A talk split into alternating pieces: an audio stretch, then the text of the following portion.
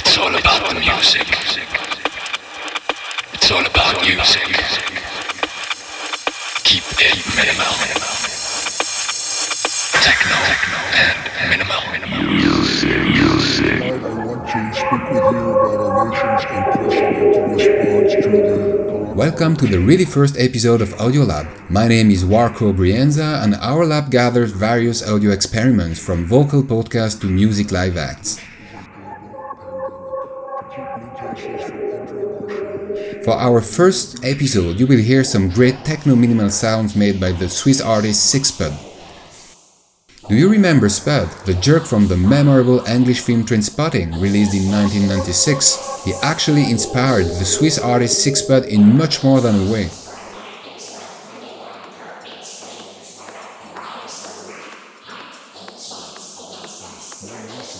Sickspud started as a DJ in the early 2000s and played his pumping music in the most alternative clubs of the country, from Zoo to Markthalle. By then, he has been always more involved in studio creation, notably by the collective genetic dysfunction before performing on his own. Right here, right now, you will have the chance to listen to his live act broadcasted on Facebook on April the 10th. From minimal to techno, get the best of Sickspud on UZIC Radio and stay tuned on Audiolab as we release new episodes soon.